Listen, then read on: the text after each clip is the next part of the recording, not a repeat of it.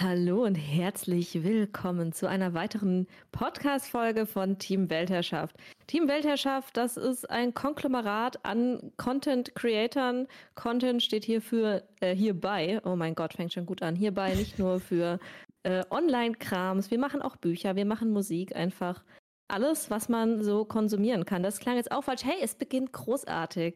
Äh, mein Name ist Leisa und ich begrüße euch heute zu einer quasi Sonderfolge zu einem unserer Projekte, nämlich zum Avatar Pen and Paper. Dementsprechend habe ich heute auch die Avatar Pen and Paper Runde bei mir. Gerade eben schon gehört habt ihr die Schafskatzen von Franigo. Nein. Die dürfen natürlich nicht fehlen. Äh, die sind ein essentieller Bestandteil der ganzen Geschichte. Da kommen wir bestimmt gleich nochmal drauf. Dabei auch, hat sie mir gerade geantwortet? Ja. Großartig. Äh, dabei auch Drachenkraut, auch eine Streamerin und Froschi und Raz. So, und ich bin leise, habe ich das schon gesagt? Ich weiß es nicht. So, an Moderation kann ich. Hi. Check. Na, wie Schön. geht's? Ja, wir sind der Avatar, uns geht's gut. Ja, wir haben, wir haben Dinge gebändigt wie unseren Schlafrhythmus nicht. Mhm. Ja, ja, nun, wir sitzen hier gerade, es ist relativ früh am Morgen, würden einige sagen, andere würden sagen, gleiches Mittagessenzeit, aber es ist ja auch immer eine Frage der Perspektive, nicht Wer wahr? würde das denn sagen? Ja. Der Kater zum Beispiel. ja. Zum Beispiel die berühmte Schafskatze. Wollen wir vielleicht mal alle abholen, die überhaupt nicht wissen, was Avatar ist und sich jetzt fragen, was ihr macht, was zu denen mit dem, zu dem Film mit den blauen Menschen? Oh Gott, oh no, die Sache. Ai, ai, ai, das ist Staffel 2 jetzt. The da real wechseln Avatar. wir die Welt und Ja gut, also Rest, du hast gerade so emotional reagiert, dann sag uns doch mal, was Avatar ist. Ah ja, also Avatar ist für mich so, und ihr könnt es gleich gerne alles ergänzen, für mich ist das eine Welt, ähm, die meisten kennen es was, wahrscheinlich aus dem Fernsehen, ähm, die Serie, in der der Luftbändiger Ang, das ist der kleine Junge mit dem Pfeil auf dem Kopf, eine gewisse Geschichte erlebt, indem er gegen die böse Feuernation antritt. So, das Ganze ist einem sehr, hm, ich würde mal sagen, vergangenen asiatischen Zeitraum, so wie wir uns wahrscheinlich das Mittelalter im asiatischen Bereich vorstellen. Und ähm, die gesamte Menschheit ist so ein bisschen unterteilt in gewisse Bereiche. Und ich glaube eigentlich, dass es ähm, so wie Nationen ist. So wie wir Länder kennen, sind es wahrscheinlich Nationen mit unterschiedlichen Fähigkeiten. Das heißt, wir haben Leute, die können Wasser bändigen, wir haben Leute, die können Luft bändigen. Ehemals, diese Nation ist jetzt nicht mehr ganz so präsent. Wir haben die bösen Feuerbändiger, wir haben Erdbändiger. Und, was habe ich vergessen? Den Nichts. Avatar. Die, doch, die Erdbändiger, äh, Erdbändiger habe ich vergessen. Ja, Ach so, und, und den ja, Avatar. Ja, genau. Und Avatar. So, es ist nämlich so, dass in dieser Welt äh, in regelmäßigen Abständen eine auserwählte Person geboren wird und die verfügt über die Fähigkeiten aller Nationen. Das heißt, die kann sämtliche Elemente bändigen und ist quasi super Person unter allen. So, aber diese Person ist in der Erzählung, die wir da wahrscheinlich erstmal kennen, Ang. So, es gibt diverse davon, es gab diverse vor ihm, es wird noch diverse nach ihm geben, aber das ist Ang. So, und in der Serie erleben wir die Geschichte von Ang, wie er von einem kleinen Teenager, der eigentlich nicht, also, ja, eigentlich Kind, äh, der noch nicht mal seine eigene Luftbändigerfähigkeiten komplett beherrscht, ausgebildet wird, um der Avatar zu werden und das Land oder die gesamte Welt von der bösen Feuernation zu befreien. So, Das war eine In- sehr gute Zusammenfassung. ich hoffe, ich hoffe, wenn was fehlt, erweitert gerne. Nö. Es gibt coole Tiere. Oh ja, oh, da gibt's eine Regel. Das könnt ihr zu Hause auch einfach machen. Schaut euch mal um, schaut mal nach draußen, schaut mal euer Haustier an. Ja, eigentlich muss man nur zwei Tiere kombinieren. Also nicht direkt, aber nur die Namen davon. Dann bekommen wir die wunderschöne Schafkatze. die ich ausgesperrt habe jetzt. Oh no. Oh no! Ist ja gar nicht mehr authentisch hier jetzt. Super. Ähm, ja, kurze Zwischenfrage dazu, weil du ja auch gesagt hast, wir haben unterschiedliche Zeitstränge. Wann spielt denn unsere Geschichte? Weißt du das etwa nicht, Frau Schick? Doch, aber ich dachte, ihr beantwortet das jetzt ganz cool. Aber okay. naja, also es ist, es ist naheliegend. Überleg mal, was, wie das letzte Mal endete. Also, Aber das wissen die Leute, die den spielen- Ah ja, Podcast stimmt ja. Oh, oh, oh, oh, ich warte noch eine lange, spannende Reise. Oh Gott. Ja. Wir spielen in der, in der Vergangenheit der klassischen Avatar äh, Legends Serie. Ähm, und zwar zu Zeiten von Avatar Kiyoshi. Es ist ein Ja. bisschen her, da ist die Feuernation noch nicht die riesige Bedrohung. Es gibt noch jede Menge LuftbändigerInnen, die Tempel sind noch da. Es gibt natürlich Probleme, wie es sich gehört äh, in einer großen Welt, aber die Welt ist noch etwas anders, als wir sie bei Aang später kennenlernen. Liebe die Welt von Kiyoshi. Ich bin da ganz, ganz großer Fan. Es gibt hervorragende Romane dazu, falls sich jemand dafür interessiert. Heißt auch einfach Kiyoshi und dann jeweils ein schmissiger Untertitel, den ich jetzt nicht weiß. Yes. Ähm, ich fand es total spannend, diese Romane zu lesen und das war für mich dann auch so der ausschlaggebende Grund. Plus, ich wollte eine Luftnomadin spielen, dass wir in der Kiyoshi-Ära spielen. Und ja, nachdem es dann keine Luftbändiger mehr gibt, am, bei Argen dachte ich mir, okay, die Ära können wir nicht nehmen. Wer die Serie kennt, äh, kennt auch ein bisschen Kiyoshi, zumindest die Auswirkungen ihrer Ära. Äh, es gibt da einiges, was so in die Aang-Ära hineinspielt. Äh, Leute, die man trifft in der Serie, kommen daher. Also das ist alles sehr interessant. Es gibt eine Insel, die nach ihr benannt ist. Ich wollte jetzt nicht spoilern, falls Sie es nicht gesehen haben. Oh, ja, wer hat es den die Avatar Warriors, es gibt die Insel, es gibt natürlich die, die Geistreisen, die macht. Also, ja. Ja, und ich für alle, die es jetzt nicht gerade sowieso schon rausgehört haben, wie das, auf wessen Kopf das Ganze hier so gewachsen ist und wie es dazu gekommen ist, äh, leiser absoluter Avatar-Nerd, ne? Ja. Magst du erzählen, wie du auf diese Idee gekommen bist? Naja, also es wurde ein Crowdfunding angekündigt für ein Avatar Pen and Paper, also ein offizielles Avatar Pen and Paper Regelwerk. Und da war ich dann schon Feuer und Flamme und äh, habe dann tatsächlich nicht selbst mitgemacht, sondern ich habe das Regelwerk dann geschenkt bekommen. Also mir wurde untersagt, da selbst einzukaufen, weil das relativ zu meinem Geburtstag rausgekommen ist. Und habe dann das Regelwerk geschenkt bekommen. Und naja, was soll ich sagen? Also ich wollte das dann einfach. Aber wann hat man denn mal Privatzeit, Pen and Paper zu spielen? Gar nicht. Also habe ich beschlossen, okay, ich mache das jetzt einfach zum Teil meines Jobs. Wir machen das jetzt auf Twitch und dann ist alles eskaliert, weil dann wollte ich es halt so richtig, ne? Also Haben wir War gar nicht nicht so- gemerkt. ja, es war nicht so, okay, wir setzen uns zusammen und so, sondern ich war so, okay, ich brauche ich brauch Illustrationen, ich brauche ein richtig geiles Intro. Das muss alles richtig episch werden. Und während wir so gespielt haben, dachte ich mir so, oh mein Gott, ich will mit euch an einem Tisch spielen. Und dann war einfach die logische Konsequenz, dass wir uns ein Studio mieten. Ja, also am Ende, um es einfach kurz runterzubrechen, Liza ist ausgerastet, hat richtig viel Input gegeben, hat super übertrieben und uns alle mit ihrer Leidenschaft einfach angesteckt, dass wir mitziehen mussten. That's Naja, true, also- das kann ich bestätigen. ja. Also es fing ja, nee, nee, nee, nee. Froschi, du hast angefangen. Hä? Ja, du hast angefangen, weil wir saßen zusammen und ich habe davon so erzählt. Und du warst so, wie cool wäre es eigentlich, wenn man auch so Kostüme dazu hätte passend.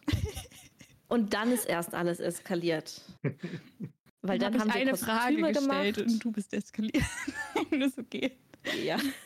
Ja, spannend. Ja, es ist halt ein Zusammenspiel, ne, von allem. Also ich liebe es ein bisschen, dass, also hier sind ja sehr viele Leute mit Leidenschaft und das ist halt das Coole, dass du da mit so einem leidenschaft- leidenschaftlichen Projekt einfach angerückt bist und diese Leidenschaft übergeschwappt ist auf uns alle, würde ich behaupten und du uns alle geinfluenced hast, wir uns alle diese Bücher gekauft haben und ähm, einfach Bock hatten auf dieses gemeinsame Projekt. Ich, ich mag auch sehr, dass sie gesagt hat, hier sind sehr viele Leute und nicht alle Leute mit Leidenschaft, also irgendwer ist ohne. Ich wollte es nicht Wer anmerken. fühlt sich angesprochen? Also wir haben dann, wir haben dann äh, die, den Start der Kampagne, also die Vorbereitung äh, angefangen. Man muss ja vor so einer äh, Pen and Paper Kampagne noch ein bisschen besprechen, was spielen wir für Charaktere, in welcher Zeit spielen wir und so weiter. Und ihr habt euch entschieden, dass ihr eine Reihe von ElementarbändigerInnen spielen wollt und zufälligerweise sind die Elemente da alle vertreten. ähm, was sind denn eure Charaktere? Möchtet ihr mal ganz kurz vorstellen? Leiser zu weit mal anfangen? Äh, also ich möchte wirklich sagen, dass es Zufall war, dass wir uns auf die vier Elemente aufgeteilt haben. Denn es gibt noch zwei weitere ja, Klassen, wenn man es jetzt im klassischen Pen and Paper Sprech machen will, die man im Avatar Pen and Paper wählen kann. Das sind einerseits äh, so Technik-Geeks, ich weiß ja nicht, wie es offiziell heißt, aber das sind eben Leute, die viel basteln und äh, Erfindungen machen. Ich glaube, Erfinder heißen sie tatsächlich. Und es gibt die klassische Krieger, Kriegerinnen-Klasse, also so jemand wie Soccer für die Leute, die Mhm. äh, die Serie kennen. Und äh, für die Technikerinnenklasse wäre es dann Asami aus äh, Korra. Die hätte man auch noch spielen können. Also wir hätten durchaus jemanden spielen können, der über oder die überhaupt nicht bändigen kann. Ähm, ich bin großer Fan der Luftnation von, weiß ich nicht, wahrscheinlich nicht Folge 1 an, aber schon relativ früh gewesen. Ich mag das sehr, sehr gerne. Ich mag den Spirit dort sehr gerne. Und deswegen war für mich schon klar, dass ich eine Luftnomadin spiele und ich spiele eine sehr klassische Luftnomadin. Das heißt, naja, die LuftnomadInnen, die sind schon so, dass sie sagen, ja, äh, irgendwie, man muss immer nett sein. Ähm, wenn man nett zu anderen ist, sind sie auch nett zu einem selbst. Also es ist schon eine sehr, man möchte fast sagen, buddhistische Betrachtung der Welt. Und das hat mir gefallen und deswegen ist Zaya auch so. Also Zaya ist eine Luftbändigerin, die bis heute noch nicht, obwohl sie eigentlich in dem Alter wäre, ihre Meisterprüfung abgelegt hat. Und da sie. Kein noch, Pfeil, kein Pfeil. Ja, sie hat kein Pfeiltattoo. Ähm, und da sie das noch nicht hat, hat sie sich auf die Reise begeben, in der Hoffnung, in der Welt da draußen die nötigen Dinge zu lernen, um endlich Meisterin im Luftbändigen zu werden. Deswegen ist sie losgezogen und sie ist ein bisschen überfordert von dem, wie die Welt außerhalb des Tempels so ist. Weil im Tempel sind eigentlich irgendwie alle schon größtenteils sehr nett zueinander und es ist alles schön. Und dann geht man da raus und trifft halt Risu. So. Was soll das denn heißen? Also ich, Ja, weiß ich nicht. Ich wollte gerade schon reinspringen, ja. Alle zu, Zuhörenden gerade so, oh, voll episch, boah, voll der coole Charakter. Ich fasse das mal zusammen, ja. Wenn, wenn Zaya auf dem Boden liegt und ein Gegner an ihr knabbert, versucht sie sich noch mit dem Gegner zu unterhalten, ja. also, Ja, das ist vernünftig. hey, können wir nicht Freunde sein? Ja. Ah, ehrlich. Ja, aber wer ist Risu? Ja, also ich meine, wir, wir kennen ja die Feuernation. Feuer ist kräftig, Feuer ist brrr, ne? Ähm, wir sind ja noch nicht in dem Fall, dass die Feuernation das große böse Dudu gemacht hat. Wir sind ja noch in dem Bereich, dass die Feuernation einfach ein sehr kriegerisches, sehr, sehr strenges Volk ist. So. Und daher kommt halt Risu. Risu hat aber eine interessante Geschichte hinter sich, denn wenn man Risu sieht, denkt man jetzt, wenn man Avatar kennt, gut, der rennt in einer roten Robe durch die Gegend, passt schon. Grün. Tut er nicht, genau. Der rennt in einer grünen Robe rum. so. Warum? So, das ist die Frage. Hast dich versprochen. nee, nee das, genau, warte, ich kläre es jetzt mal auf.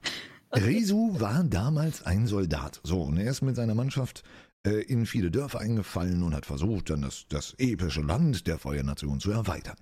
Nur hat er irgendwann festgestellt, Mensch, irgendwie kannst du dich auf deine Nation nicht so verlassen, wenn du erstmal verletzt am Boden liegst und äh, dein, dein Vorgesetzter sagt, ach, den kannst du vergessen, der stirbt eh, dann wirst du liegen gelassen. Da gibt's nichts mit Hilfe. Das ist gar nicht so cool und Family und wir sind eine große, ne?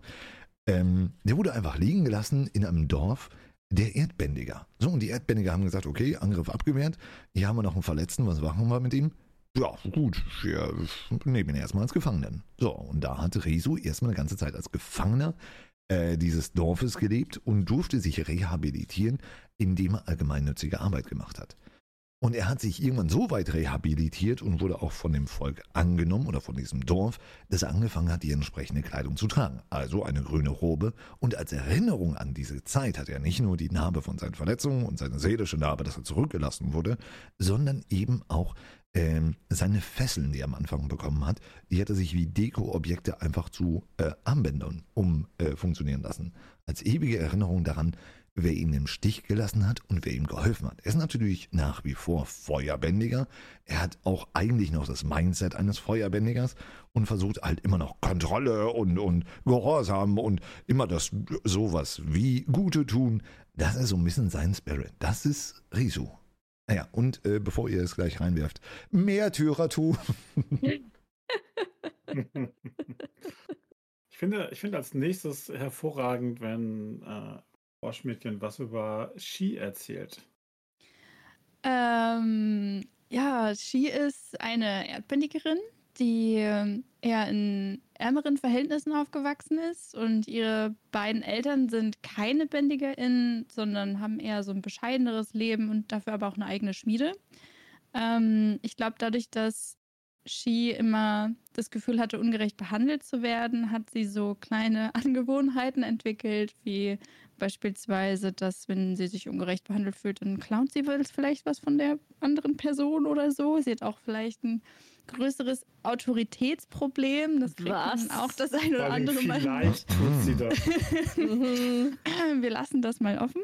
Hast du Eltern? Ja, genau. Also außerdem, dazu kommt noch, dass sie tatsächlich sozial ein bisschen unbeholfen ist und Bisschen. gar nicht viele Freunde hatte und gerade mit der Zusammenkunft mit all diesen BändigerInnen irgendwie eine ganze Reise durchlaufen hat, also auch emotional gesehen. Und ähm, ich würde aber sagen, mittlerweile da auch eine Charakterentwicklung hingelegt hat, ähm, auch wenn ihre Eigenheiten immer noch durchscheinen. So, ich glaube, so könnte ich es gut hinstellen. Äh, außerdem hat, und ich glaube, das ist ein ganz wichtiger Punkt, mittlerweile ist sie fast mehr eine Löffelbändigerin als ein Erdbändiger. Ich glaube, wir Ähm, sollten weil- eigentlich noch die, die Insider nochmal aufklären. Also, Ja, stimmt, das, das gebe ich dir recht. Also tatsächlich, wie sich das entwickelt hat, eben war, glaube ich, da sie ja immer was geklaut hat, waren irgendwann immer Löffel dabei. Und das hat dazu geführt, dass die Teamkameradinnen irgendwie versucht haben, Vertrauen aufzubauen, indem sie ihr unter anderem halt auch einen Löffel geschenkt haben, was ihr sehr viel bedeutet hat, weil Shi selber so generell wenig geschenkt bekommen hat. Und seitdem hat der Löffel generell einen sehr großen Stellenwert bekommen. Würde ich jetzt einfach mal so mhm. stehen lassen. Genau. Das zu Ski. Ja. Drachi, wie ist es mit deinem Charakter? Ja, die ist eigentlich immer sehr rechtschaffen und dann kommt Ski und, äh, und dann machen sie irgendwelche Dinge, die sie nicht Oha. tun sollen. Nein, Spaß. Ja, Also- oha, als ob Shi diejenige ist, die Tikani die Scheiße reitet. Shi ist so, ähm, und Tikani ist so, Abenteuer. Ja, klar, lass den Kohlkopf klauen. Natürlich war das alles die Kanisi. Also, Ich wenn Riese uns nicht verpetzt Person hätte, dann wäre das nie rausgekommen. Das ist halt wirklich so. Nee, es stimmt schon, aber so was Abenteuer angeht, ja doch. Also da ist die Kani, glaube ich, schon auch eher auch eine, die sich eher weniger zurückhält und ich glaube, ihre erste Frage an neue Leute ist eher so, hey, yo, kannst du kämpfen? Weil sie äh, selber so ein bisschen in der Wildnis aufgewachsen ist, ähm, in der, aber in der arktischen Wildnis, also sie kommt vom südlichen Wasserstamm und äh, hatte dort auch einen Meister, der ihr so ein bisschen alles beigebracht hat, das Bändigen und das Kämpfen. Und sie war da von, von früh auf eigentlich schon sehr auf sich alleine gestellt, wollte das aber auch so und äh, ist da gerade, was, was Spurenlesen angeht und Jagen und Kämpfen und sich auch anhand von Kämpfen zu messen, das ist für sie auch eine Art von Respekt, weil man eben quasi immer von seinem Gegner was lernen kann und immer ähm, da quasi gemeinsam auch, also ein Kampf ist für sie immer was, was Gemeinsames und so. Und ähm, klar, auch wenn die Gegner böse sind, ähm, dann äh, klar hat man jetzt keinen Bezug unbedingt zu der Person, aber es ist trotzdem ein, ein gegenseitiges Respektieren. Ähm, deswegen ist es für sie schon eher ein großes Ding. Gott, ist das Und- spannend, so im Kontrast zu sehen. Ähm, hier, Leisa versucht irgendwie zu fragen, hey, lass uns reden, wir können über alles reden. She so, hast du Eltern? Und du so, hey, lass uns kämpfen, um uns kennenzulernen. Richtig, Ja, ich richtig interessant. Ich möchte erwähnen, dass übrigens die Person, die am Ende immer aufs Maul kriegt, bin immer ich. Die einzige Person, die in diesem Kontext nicht genannt wurde. Danke. Du willst es ja auch. Ja, ja, ja. Ich fand halt, es gab in der ersten Folge, deswegen ist es kein großer Spoiler, äh, Randnotiz, ihr könnt alles auf YouTube nachgucken, Mhm. ähm, gab es eine sehr gute Situation, finde ich, die die, Dyna die Dynamik zwischen uns schon richtig gut beschrieben hat. Das war, als Tikani Risu rausgefordert hat, auf dem Hof zu kämpfen, einfach mal um so zu gucken. Mhm. Ja. Mhm, genau, ja. Saya das gesehen hat, dazwischen sprang, um die ganze Situation zu schlichten. Und ich glaube, Shi hat währenddessen irgendwo was geklaut. Ich habe geschlafen. Oder Glaube geschlafen. ich. Geschlafen Ja. oder gegessen, das ist auch eine Option. Geschlafen wie ein Stein. Ja. Ja, das war tatsächlich sehr spannend, weil ich glaube, Riso hatte halt trainiert und die Kali meinte, hm, da mache ich mal mit, da gucke ich mal, was der so drauf hat. Und ich glaube, für Zaya war das dann ganz schlimm, uns da kämpfen zu sehen. Ja, das ging Ja. gar nicht. Sag mal, Franigo, Ja. weißt du zufällig noch, ob das von Anfang an als große Kampagne angelegt war oder wollten wir einen One-Shot spielen? Ich weiß das gar nicht mehr. Also das ist so ein bisschen fließend gewesen. Ich war ganz am Anfang, war es einfach nur, du hast gesagt, du willst, möchtest gerne Avatar spielen. Und daraus ist das dann entstanden und dann ist im Laufe der Zeit so langsam ist angewachsen. Ich glaube, du glaub, bist so- einfach eskaliert, ne? so Wie hätte man einen One-Shot machen sollen? So. Ja, also so spätestens als uns klar war, okay, die, die erste, ich nenne es mal, die erste Episode machen wir drei Sessions an drei Tagen direkt nacheinander. Äh, war halt klar, es ist ein bisschen anders als normalerweise. Wir spielen jetzt nicht nur einen Abend, sondern wir spielen erstmal gleich drei Abende.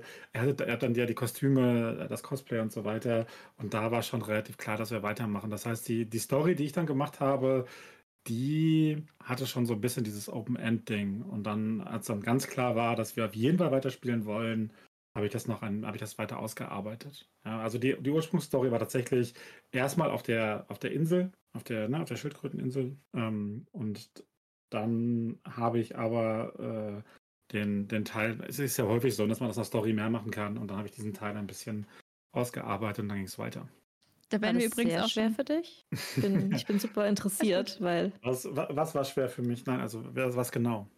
Hier in der Avatar-Welt so ein Abenteuer auszuarbeiten? Ähm, es war anspruchsvoll, ja, definitiv. Ähm, ich wusste, dass die Welt einigen anwesenden Personen sehr, sehr wichtig ist. Das heißt, ich hatte ein, ein hohes Maß an Respekt. Ich habe mir die Kiyoshi-Romane äh, gekauft und gelesen, damit ich auch dieses Zeitalter ordentlich darstellen kann und auch weiß, wieso da die. Also im Avatar Legends gibt es natürlich, im Regelwerk gibt es natürlich auch ähm, Beschreibungen der, der Welt und der Zeiten und so weiter, der, der Äras, aber äh, die Romane waren natürlich viel hilfreicher, weil die umfassender sind und viel besser die Politik darstellen. Also die, die Story kommt aus den Kyoshi-Romanen, sag ich mal, ne? So dieser der Anfang gerade, dieses. Mhm.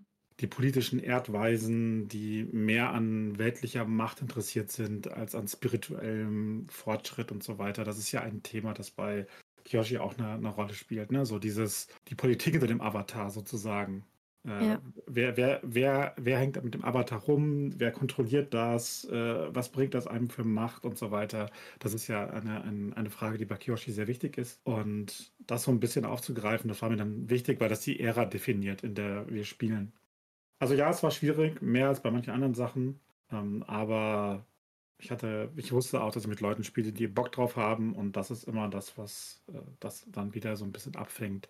Weil die bringen natürlich sehr viel von sich selbst und ihrem eigenen Fandom und dem Spaß mit. Ich wollte nur kurz einwerfen, damit ist dann auch Franigos Rolle in dem Ganzen klar, als Spielleitung, der uns alle leiden lassen möchte.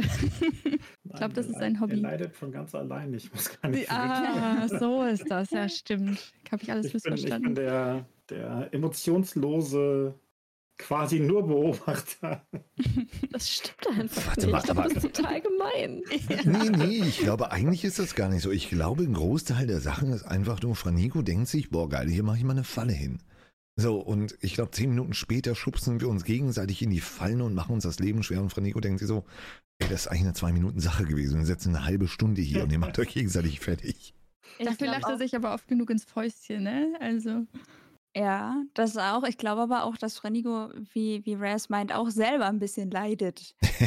also er lässt gern leiden, aber leidet vielleicht selber auch ein bisschen, weil wir doch schon auch ab und zu abgewandert sind, sage ich mal. Wenn Was ich an Situationen denke, dass man ja, dann doch so. nicht so dem Storystrang äh, strikt gefolgt ist, sondern halt zum Beispiel irgendwie mit so einem sexy oberkörperfreien Dude auf sein Schiff geht, um den Mast zu polieren.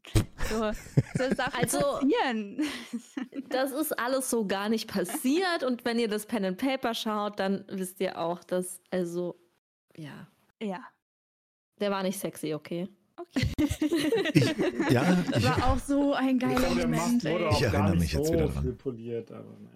Oh Aha. boy. Ihr werdet die, also wer, wer die gesamte Story noch nicht mitverfolgt habt, ihr könnt euch das wirklich als, als Hörbuch abends antun. Ihr könnt das auf der Autofahrt unterwegs hören.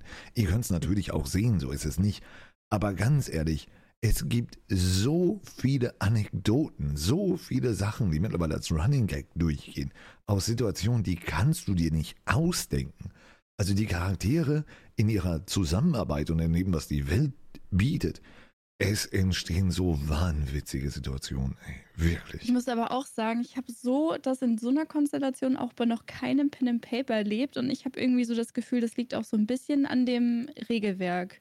So, vielleicht könnt ihr da auch noch ein bisschen mehr zu sagen, wie das aufgebaut ist, weil ich habe das Gefühl, das fördert auch solche Momente und auch die ganzen emotionalen Verstrickungen, die man irgendwie miteinander hat, total.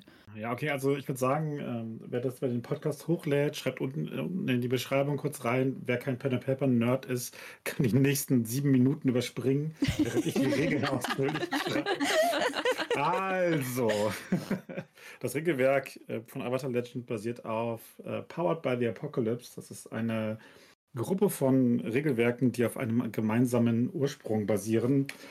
Es ist äh, ein narratives System. Das heißt, der Hintergedanke ist, wir möchten eine bestimmte Geschichte erzählen. Wie kann man die Regeln so machen, dass man diese Geschichte mit erzählen kann? Also Avatar-Geschichten. Äh, an, an den gemessen an den Stories, wie sie auch in den Serien und so weiter vorkommen. Das heißt, es ist jetzt nicht so, wie man sich bei D&D ja, ich kann jetzt mich 30 Fuß die Runde bewegen und dann habe ich einen Angriff und äh, äh, äh, noch eine Base, äh, eine Bonus-Action, sondern es zielt darauf ab, die Geschichte abzubilden. Und dafür benutzt es äh, verschiedene Playbooks. Das heißt, es die Charakterklassen, wie man das bei anderen Systemen kennt, äh, die so diese Mechanik sind, sind eher so Sachen, die auch narrativ sind. die Charaktere sind immer gefangen zwischen zwei Prinzipien. Ja, zwischen, ich weiß nicht, also ganz Beispiel, äh, ganz, ganz klassisch wäre sowas wie äh, äh Pflicht und Ehre. Ja, also das ist ja so ein klassisches Samurai-Ding, kennt ihr wahrscheinlich. Ne? Also ich habe die Pflicht gegenüber äh, meinem Lehnsherrn, aber meine eigene Ehre muss ich auch beschützen. Wie kann ich das beides unter einen Hut bringen? Und das geht normalerweise nicht so einfach. Und das soll dafür sorgen, dass die Charaktere haben alle interne Konflikte, die sie dann natürlich auch nach außen tragen. Und die, die, ganzen, die ganzen Effekte, so wie Bändigen und Kämpfen und so weiter, sind auch darauf ausgelegt, narrative, cineastische Szenen zu generieren. Das heißt, da kommen cool, man kann coole Sachen machen, man kann richtig groß äh, Dinge tun und damit dann entsprechende Szenen erschaffen, die Bilder im Kopf zaubern. Mir gefällt es super gut. Ich weiß nicht, wie geht's euch? Habt ihr damit auch Funktioniert. super. Also ich finde es klasse. Ich liebe es sehr. Also ich liebe auch das Kampfsystem tatsächlich sehr. Ich finde, das ist richtig cool gemacht. Mhm. Und ähm, ich mag auch gerne die Konsequenzen und vor allem die Überlegung, wie man diese Konsequenzen wieder los wird. Oh, also ja. wenn man irgendwie, ähm, weiß ich nicht, ob das jetzt ein zutreffendes Beispiel ist, weil ich habe die Regeln nicht so im Kopf, aber wenn man ängstlich ist, dann muss man irgendetwas richtig, richtig Unüberlegtes machen, um diese Konsequenz wieder loszuwerden. Also quasi so ein mhm. bisschen gegen das, äh, was man da fühlt, ankämpfen oder ja. es muss irgendwie raus, wenn man wütend ist, muss man irgendwas zerstören. Ich was, glaube, das was aber auch was eine Konse also was auch storytechnische Konsequenz hat, nicht irgendwas, sondern im Sinne von es muss was Wichtiges sein. Genau. So, ne? Und da genau und man und wie man die Konsequenzen wieder los wird, also diese, diese Conditions, die Effekte, ist normalerweise im, im Zusammenspiel mit den Charakteren, dass man sich gegenseitig darüber redet. Ne? Also wenn man sie nicht selber durch irgendeinen Ausbruch äh, entfernen kann, dann äh, geht es darum, dass man, dass die Gruppe zusammen darüber redet, dass man das Gespräch sucht, das Team sich bildet und so weiter. Was super hilfreich ist beim, beim Roleplay weil es einen dazu bringt, über die Regeln, über die Gefühle der Charaktere zu sprechen. Absolut. Total. Also ich finde genau die Stelle eigentlich auch das, was das Regelwerk äh, so sympathisch macht oder unsere Gruppe generell, dass man wirklich auch äh, dazu so ein bisschen in, reingeschmissen wird, hey, und du darfst dem Charakter jetzt eine Frage stellen, weil du hast geholfen, dass er eine Kondition losgeworden ist. Deswegen darfst du jetzt etwas, was, was die Gefühle angeht oder auch, auch nicht, kann auch eine Frage so. sein, ob man Eltern hat. Was ganz Persönliches wird da gefragt. eine einfach sehr persönliche Frage zu stellen. Und das fördert total, wenn es so mehrfach passiert an so einem Abend, das fördert enorm, dass die Charaktere sich untereinander echt schnell auch auf einer persönlichen Ebene kennenlernen. Und in diesem Pacing, in dieser Schnelligkeit, dass man so zueinander findet und gemeinsam so eine Bindung aufbaut in Character, hatte ich das so tatsächlich auch noch nie beim Pen and Paper. Und ich glaube, das wurde schon auch zum Großteil dadurch gefördert, dass man halt, ja, in so Situationen dann etwas fragt, was, wo man vielleicht nicht so auf die Idee kommt, während einem Pen and Paper, ne, eher die Story voranzubringen. Aber wir hatten doch schon viele Situationen, wo man einfach nur gesessen hat und über Gefühle geredet hat. Das, das schreibe ich total. Muss ich aber auch sagen, ne? Also das, das ist vielleicht auch etwas Besonderes. Ich kenne viele unterschiedliche Pen and Paper Arten, aber ich finde, was, was bei hier bei Avatar, bei unserem Pen and Paper wirklich alles noch mal schöner macht, ist, dass wir durchgehend unsere Charaktere sind. Es ist nicht so, dass du da jetzt sitzt, ja, jetzt gehe ich mal drei Schritte vor, was meinst du, was soll ich machen? Sondern wir sind durchgehend unsere Charaktere, ob wir uns über Angriffe unterhalten, sonst irgendetwas. Wir sind voll in dem Mindset unserer Charaktere und spielen auch als diese. Und das finde ich richtig, richtig nice. Ja, ich, zum Teil habe ich auch das Gefühl, man bringt schon auch sehr viel von seinen eigenen Eigenheiten, also seinem eigenen Charakter auch mit in die eigene Rolle. Also ich hatte mit, Okay, mit Raz zum Beispiel auch. du? das bleibt ein Geheimnis. wir Ähm, haben schon nein. dafür geklaut für Freunde. Ja, das arme Nerdstar-Team hat jetzt ich ein Löffel liebe alles weniger. daran. Ich wollte eigentlich nur sagen, ich hatte auch schon einen krassen She-Rezo-Moment mit Raz. Ich weiß nicht, ob Raz jetzt weiß, welchen Moment ich meine. Aber erzähl gerne nochmal, schon- ich weiß, welchen du meinst. Du weißt, welchen ich meine. Okay, wir saßen da an einem Tisch, ähm, gemeinsam mit Liza. Und es war ein Moment, der war so, weil der, das war so plötzlich und so sozial unbeholfen, will ich es einfach mal jetzt nennen, so richtig schön Chi-typisch. Ähm, aber Riso ist ja auch nicht so gut in Gefühlsdingen, würde ich behaupten.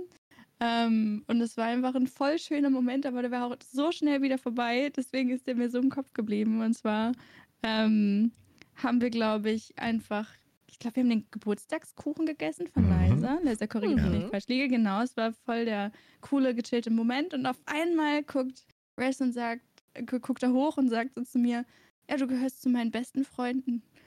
Und ich gucke hoch und sag, du auch zu meinen. Und dann gucken wir beide wieder betr betroffen runter und Liza guckt uns beide so an, guckt so zwischen uns hin und her und merkt, okay, da kommt nichts mehr und hat dann, hat dann weitergeredet. Und das war so ein schöner Moment, aber auch so, also, wir wissen, was ich meine, oder das war so ein Ja. richtiger Ski-Riese-Moment auch. Deswegen, Das war auch Hab ich sehr unangenehm zum gefeiert. Zugucken. wow. Ja, also ich muss Ah. sagen, so ich bin, ich bin ja außerhalb der Gruppe zurückgetreten als Spielleitung und also ich hoffe, dem ist nicht übel, aber es ist auch durchaus hier ein bisschen awkward dabei und vielleicht sogar ein Hauch von Cringe.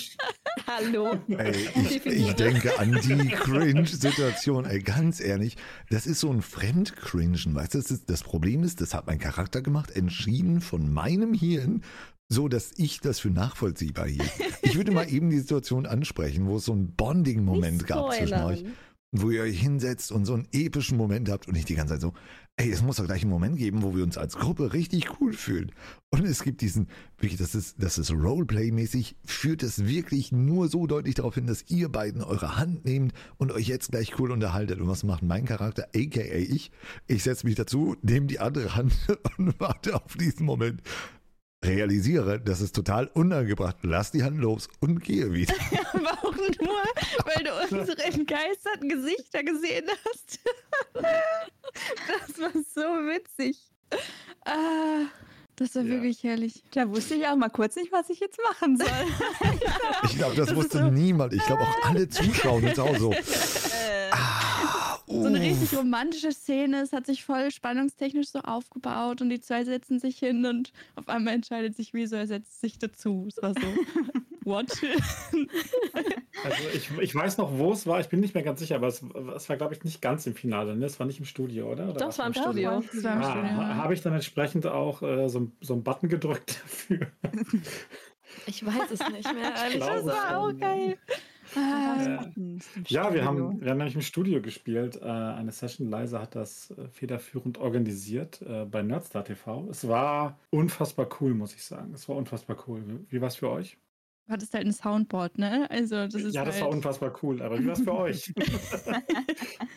Ich muss sagen, es fiel mir dann am Anfang schwerer als gedacht, so in die Rolle zu kommen, während ihr dabei sitzt. Irgendwie Voll fühlt sich das leichter an, wenn man nur so eine Kamera hat, weil ich kann dann irgendwie besser sehr emotionale Sachen spielen, als wenn ich da live irgendwie Drache ins Gesicht schauen muss und sie da und sie anschreie. Wisst ihr, was ich meine?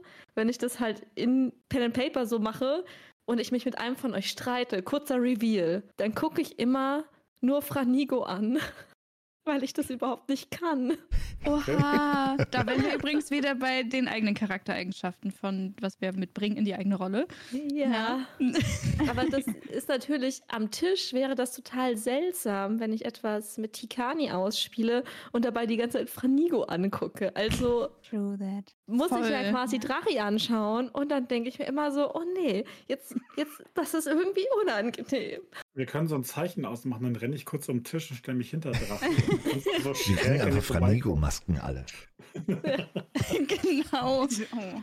Hey, ich kann das voll gut nachvollziehen. Ich bin aber ehrlich, mir geht es ganz andersrum. Aber ich glaube tatsächlich, vielleicht ist auch das eine größere Hera Herausforderung, so krass emotionale Sachen auszuspielen, als einfach sozial awkward zu sein, was Ja. mir im Alltag auch schon sehr leicht fällt. So, also möglicherweise. Ich, ich fand es tatsächlich viel einfacher im Studio. Äh, Riso saß ja direkt neben mir und diese Momente irgendwie waren, waren sehr authentisch für mich auszuspielen. Also ich hatte da weniger Schwierigkeiten mit als jetzt irgendwie digital. Ich fand das im Grunde genommen äh, tatsächlich auch viel schöner am Tisch. Naja, Ja. also ich kann das nur unterstützen, aber ein wichtiger Punkt für, für uns, weil das ist ja, das muss man sich mal überlegen. Wir haben an einem gewissen Punkt einfach nur einen Zettel ausgefüllt und haben gedacht, okay, wir googeln jetzt mal einen Namen, der cool ist. Ähm, ein paar Wochen später haben wir da gesessen und in einem Livestream zusammen diese, diese äh, Rollen angefangen, diese Geschichte angefangen und dann nochmal später, also Monate später, sitzen wir in einem Studio in unseren Kostümen bereits bekannte Charaktere vor Hunderten und von Menschen und spielen diese Charaktere aus. Und das erste, woran ich dachte, im Finale, als ich da so in, in diesem Season-Finale, da ist mir aufgefallen, ey, das ist das erste Mal, dass ich das Rezo-Kostüm trage und gleichzeitig eine Hose drunter. Habe ich vorher zu Hause nie gemacht. Ja, es hat einen auch so ein Vorteil. bisschen, dein, dein Character Play war am Anfang noch so ein bisschen eingeschränkt. Jetzt weiß ich auch warum. Ja, ich fühlte mich so beengt, weißt du. Das ist Wow. spannend. Ich, ich war gerade sehr interessiert, wo diese Erzählung noch hinführt. und damit habe ich irgendwie was nicht kommt jetzt? ja, mit der Wendung habe ich nicht gerechnet. Nein, aber ich habe mir die erste Folge mal angesehen und habe ich noch ein ganz anderes Kostüm angehabt, weil das muss man noch mal Ja. dazu sagen. Drachi hat mir ein eigenes Kostüm gemacht für Riso. Du kannst ja nicht einfach ähm, Risu, nicht Riso. Ähm, du kannst ja nicht einfach irgendwo in den Laden gehen und sagen, ey, yo, ich hätte gern mal ein passendes äh, Kostüm dafür. Das haben die ja alle selbst geschneidert, selbst zusammengestellt. Die Ideen basieren ja auf, auf unseren Vorstellungen und dann gibt's Artworks, die basieren auf unseren Charakteren, unseren Kostümen. Es ist so ein Riesending geworden. Das kann Ich man hatte sich kaum vorstellen. Fotoshooting. Ja, Es ist Ich eskaliert. auch. Es ist eskaliert.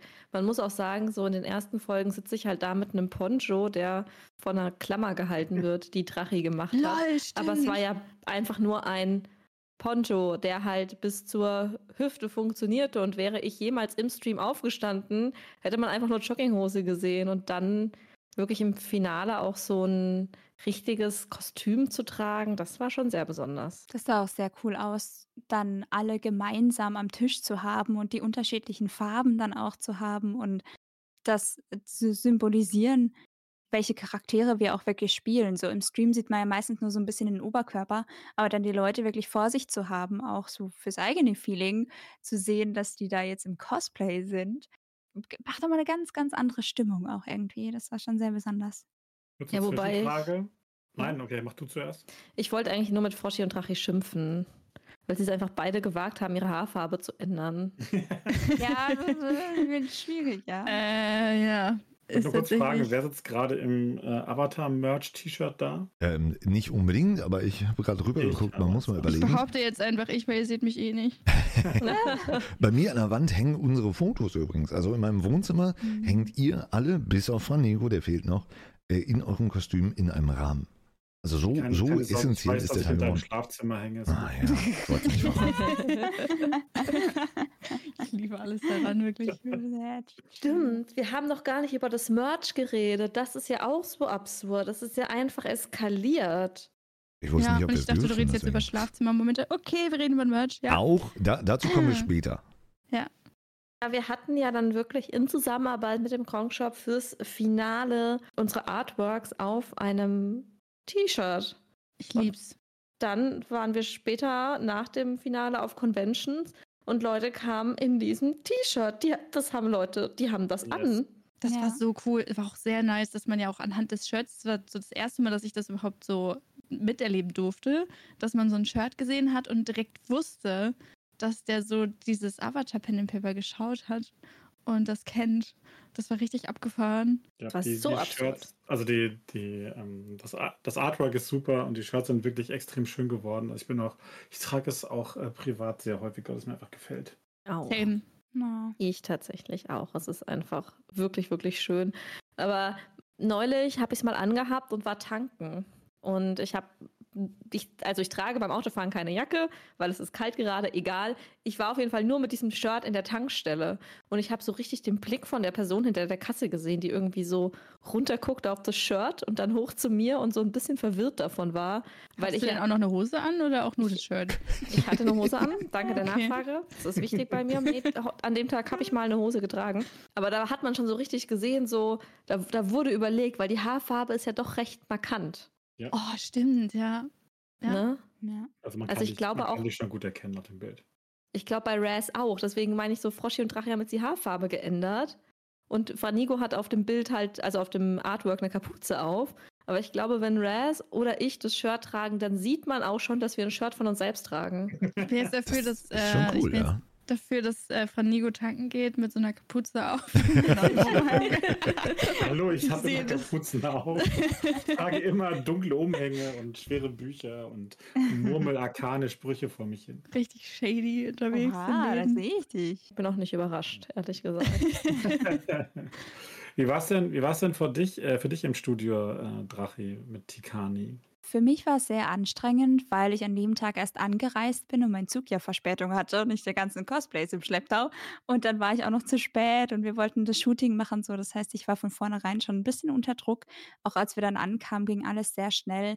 Wir haben direkt in den Shirts geshootet, danach direkt im Cosplay geshootet, dann ging es schon an den Tisch, wir wurden verkabelt und dann ging es los.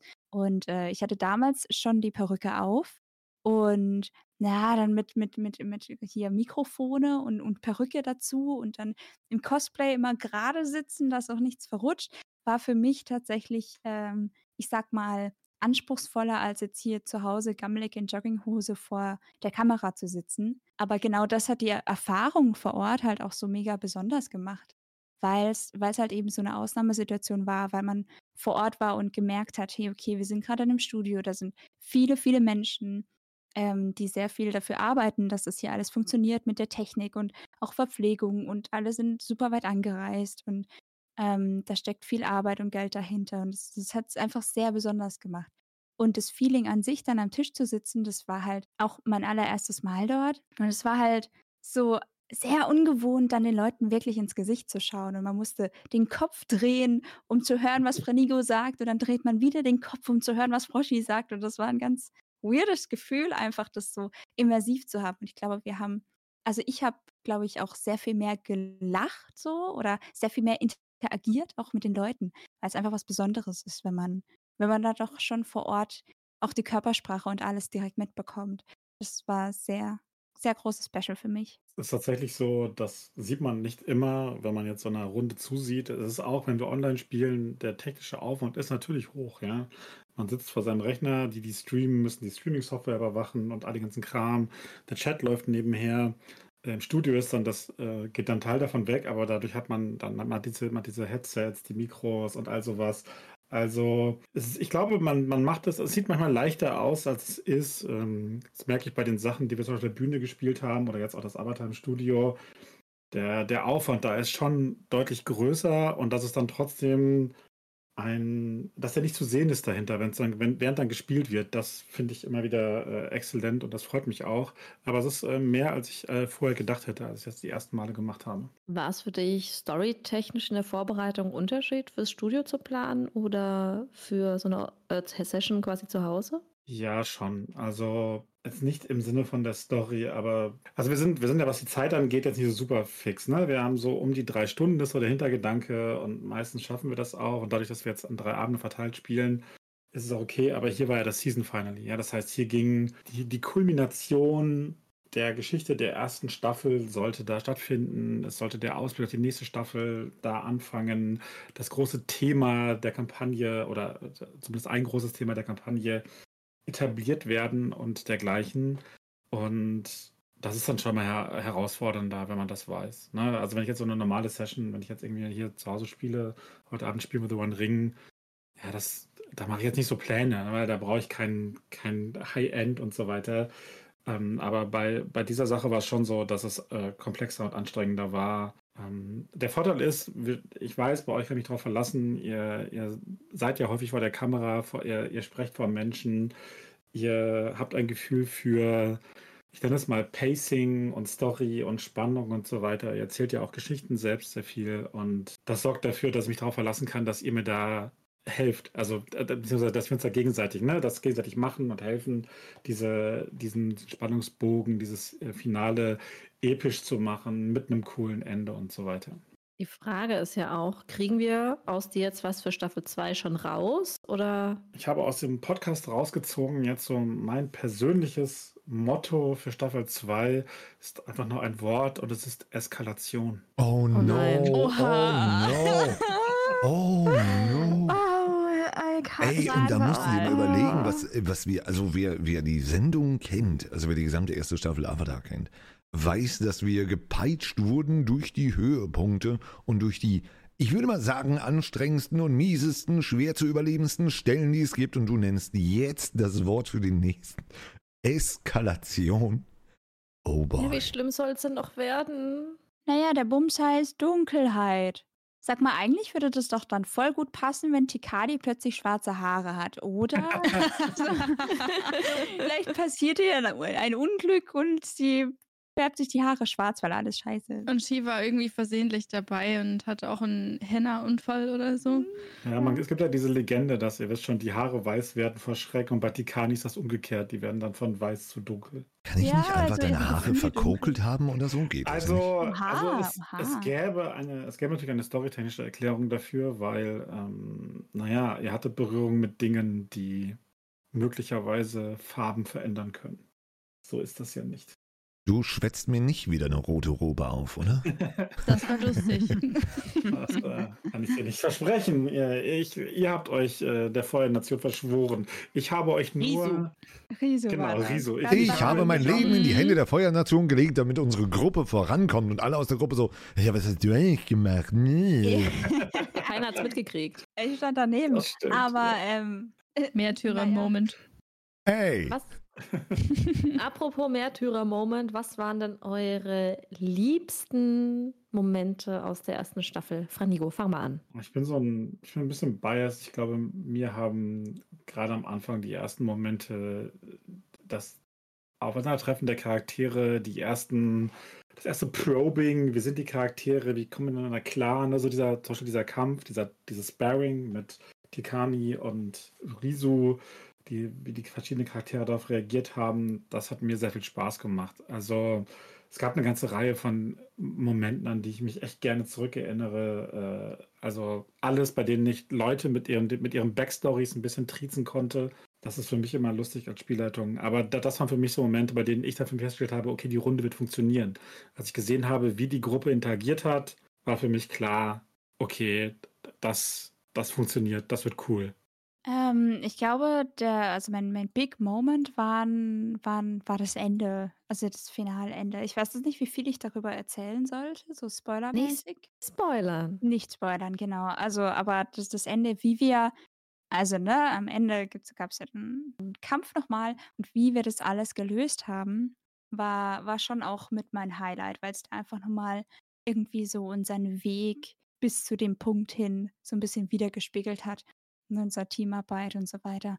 Das fand ich sehr schön. Und äh, ja, und die ganzen kleinen Momente, die einfach super lustig waren, wie zum Beispiel, dass äh, Tikani da auf einem auf also Riso als Surfbrett benutzt und, den, und diesen Berg runterslidet und so. so. Sowas war für mich auch einfach immer echt ein Highlight. Ich fand's auch großartig im Finale, wie die Würfel der Story zugute kamen. Also die Voll. Würfel, Das, oh, das war schon exzellent. Die Würfel haben, glaube ich, noch nie in dieser ganzen Staffel, wahrscheinlich noch niemals, nie in meinem Pen and Paper Leben so gut auf das gepasst, was die Charaktere bis dahin durchlebt hatten. Und ich versuche jetzt spoilerfrei zu formulieren, aber es war einfach wirklich, der Wurf hat darüber entschieden, ob etwas funktioniert oder nicht. Und es hat aber immer storymäßig auch gepasst, dass jetzt etwas Ja. klappt oder nicht klappt. Das war einfach nur episch.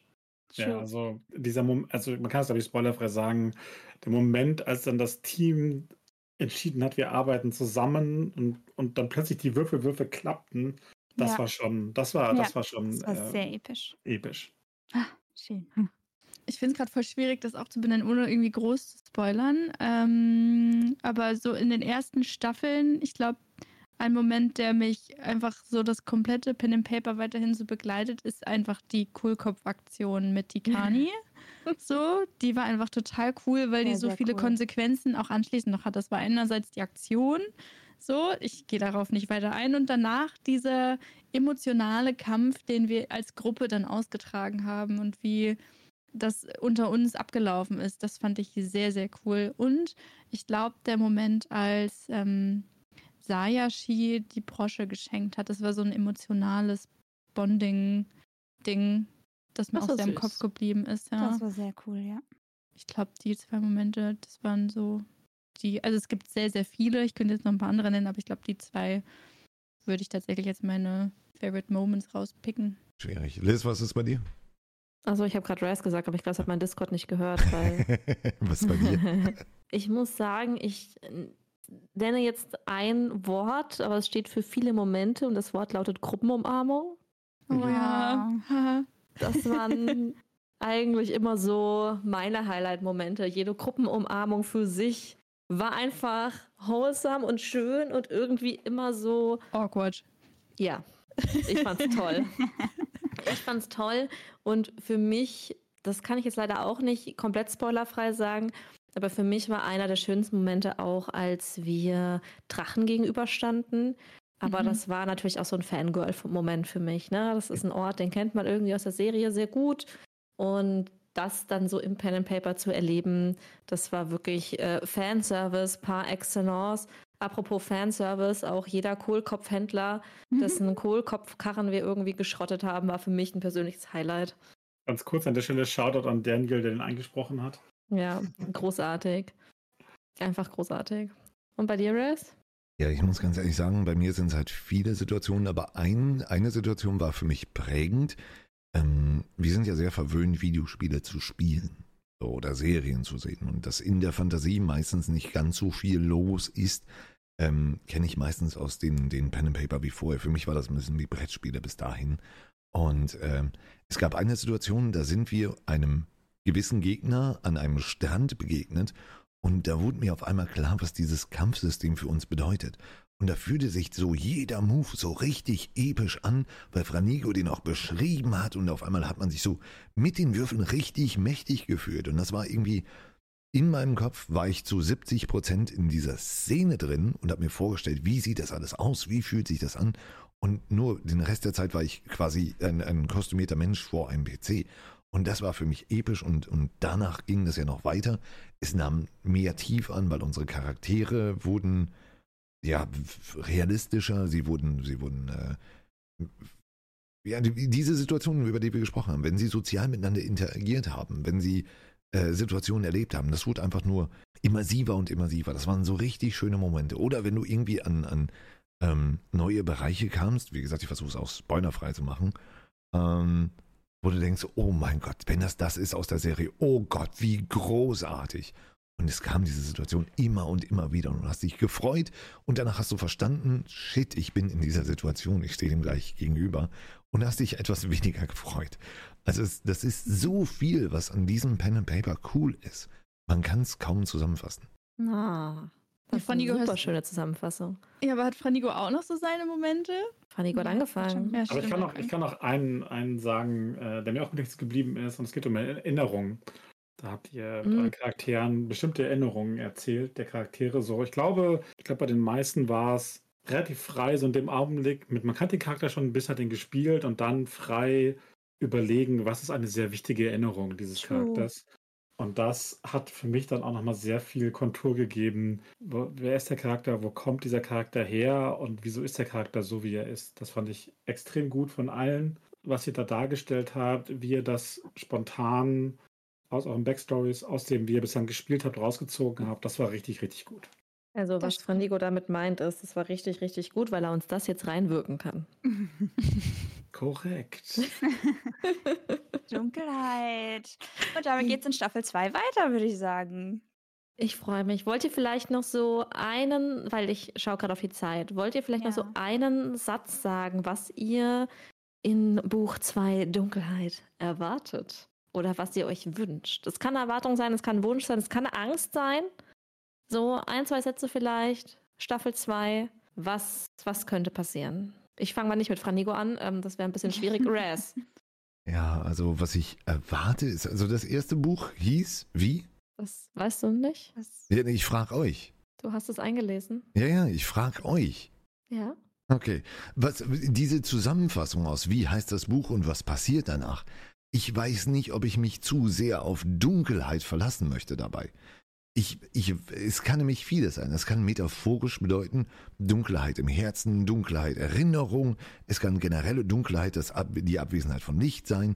Und das Spannende ist, darauf reagieren ja auch unsere Charaktere unterschiedlich. Es, ich weiß gar nicht, wohin es gehen möchte. Ich möchte mich jetzt auch nicht äußern, dass Franico eine Idee hat und sagt, cool, das nehme ich mit auf. Ich glaube, Dunkelheit wird eine, alles harmonisch, alles toll, alles ist super easy und wir leben ein super Leben irgendwo am Strand. Ich glaube, das wird's. Beach-Folge. Ich sag nur Beach-Folge. Notizen. Riso möchte am Strand leiden. Nein. Und eine Musical-Folge brauchen wir auch noch. Ja, ich finde es tatsächlich, also ich sehe das ähnlich wie Raz. Also ich glaube, ich kann in diesen Titel allein auch gar nicht zu viele Erwartungen reinlegen, außer dass ich denke, dass wir wieder vor irgendwelchen Herausforderungen stellen, also stehen werden, gruppentechnisch und ähm, emotionale Achterbahnfahrten vor uns stehen, wie irgendwie jedes Mal. Also das ist mehr so erfahrungsgemäß das, was ich erwarte, glaube ich, in der zukünftigen Session.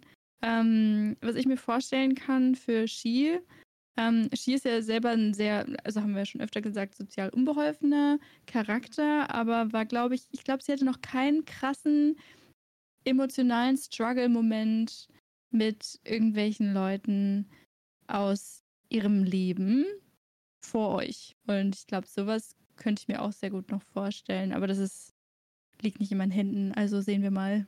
Bin sehr gespannt. Ja. Svenja, wie ist es bei dir? Ähm, also für Tikani, ich fand Tikani hat schon eine sehr große Entwicklung hingelegt in der ersten Staffel, so vor allem im Finale, ne, von, von einsamer Wolf irgendwie zum Rudel hin. Ähm, und ich glaube, das wird sich in Staffel 2 einfach noch ein bisschen mehr, ähm, mehr etablieren, wenn jetzt nichts äh, Schicksalmäßiges dazwischen kommt. Aber ich glaube, da wird sie schon noch eher so ein bisschen versuchen, auch mehr das Team zusammenzuhalten und mehr sich auf andere zu verlassen, statt auf ihr eigenes Können. So, wo wir wieder über Balance reden. Und dementsprechend möchte sie natürlich auch stärker werden, aber in dem Fall nicht nur für sich, so wie früher, sondern halt für ihre Freunde. Ich glaube, das ist ein ganz, andre, ganz anderer Ansatz dann, wie es mit ihrem Charakter weitergehen würde. Schicksal ist auch ein guter Stichpunkt, denn ich löse mal auf. Buch 1 hieß Schicksal. Ähm, nachdem jemand das sagen wollte, war wir Jemand, wussten ich warte die ganze Zeit darauf zu reden, um das nochmal zu erwähnen, damit ich nicht als Ja. doof dastehe. Ja, ja. Ähm, Hey, wie was? Ja, ja. ja. Staubwedel, halt mal die Klappe da vorne. Ja, hallo. ähm, ich bin bei Staffel 2 tatsächlich auch jetzt ein bisschen im Zaya-Modus. Zaya ist ja ein sehr reagierender Charakter, ist kein sehr äh, aktiver Charakter, der irgendetwas verfolgt, sondern sie reagiert eher auf Dinge. Dementsprechend harre ich einfach der Dinge, die Franigo auf uns werfen wird. Ähm, und ich bin aktuell auch noch sehr im Planungsmodus, weil ich für den Beginn der zweiten Staffel einige coole Dinge äh, geplant habe. Da haben wir heute zum Beispiel auch ein bisschen was vor der Podcastaufnahme schon für gearbeitet, könnte man Mhm. sagen. Mhm. Und äh, mein Kopf ist gerade quasi noch so in diesen Planungselementen, dass ich gar nicht so richtig Zeit habe oder Zeit hatte bisher, mir Gedanken zu machen. Mm, Was ich persönlich befürchte, und da spricht jetzt aber Avatar-Fan leiser, durch alles, was wir in Staffel 1 erlebt haben. Und ich sag's, oh, das kann ich nicht spoilerfrei sagen. Ähm, also tut mir leid, wenn, wenn ihr nicht gespoilert werden wollt. Äh, ich glaube, wir beenden die Folge hier demnächst dann auch. Das könnt ihr abschalten Ja. so. Aber dadurch, dass wir die Dunkelheit ja schon gesehen haben, also Zaya hat die Dunkelheit gesehen. Wortwörtlich. Sie war in der Geisterwelt und hat die Dunkelheit kommen sehen. Und ich befürchte, das geht einfach, das geht einfach weiter. Und es wird alles schlimmer. Das äh, kann gut sein. ja. Aber das heißt ja nicht, dass wir das Schlimme hinnehmen müssen. Ja, ich weiß. Und im. Ende, Saya steht dem Schlimmen gegenüber der Dunkelheit und versucht immer noch alles im Dialog zu klären. Ja, das Ja, wird und passieren. Sie sind ja der Grund, warum die Dunkelheit auf unsere Seite kommt. Cool. Leg den Stift weg. Franiko. Leg den Stift weg. So, So, Franigo, möchtest du noch ein paar epische Schlussworte loswerden? Was erwartet uns in Staffel 2? Eskalation. Schade, Mann. Ich dachte, jetzt kommt noch was. Neues. Ich war so, oh ja, sie versucht es nochmal. Ich bin der Einzige, der Keine S als Hauptbetonung rausführt. Ja, okay. ah, Staffel 2 baut auf Staffel 1 auf. Das ist nicht überraschend, denke ich, für die meisten hier. Und es wird größer, epischer und schlimmer. Ey, mag jemand noch die Daten droppen, weil ich habe sie nicht im Kopf. Yes, also wir spielen ab Donnerstag, dem 7. März, 18 Uhr, Donnerstag, Freitag und Samstag. Dreimal in Folge die erste Episode der zweiten Staffel Avatar Verborgene Kämpfe. Das war ein episches Schlusswort. Ich denke, wir beenden hier einfach, oder? Yes. absolut. Yes. Ja, cool. Dunkelheit. Wir sehen uns dann. Und nochmal der Hinweis, wenn ihr nochmal alles nachsehen wollt, worüber wir uns unterhalten haben, schaut auf YouTube unbedingt die erste Staffel nach. Ja, Avatar, verborgene Kämpfe. Dann findet ihr den Schlüssel. Nice. Ciao. Tschüss. Tschüssi. Tschüss. Dunkelheit.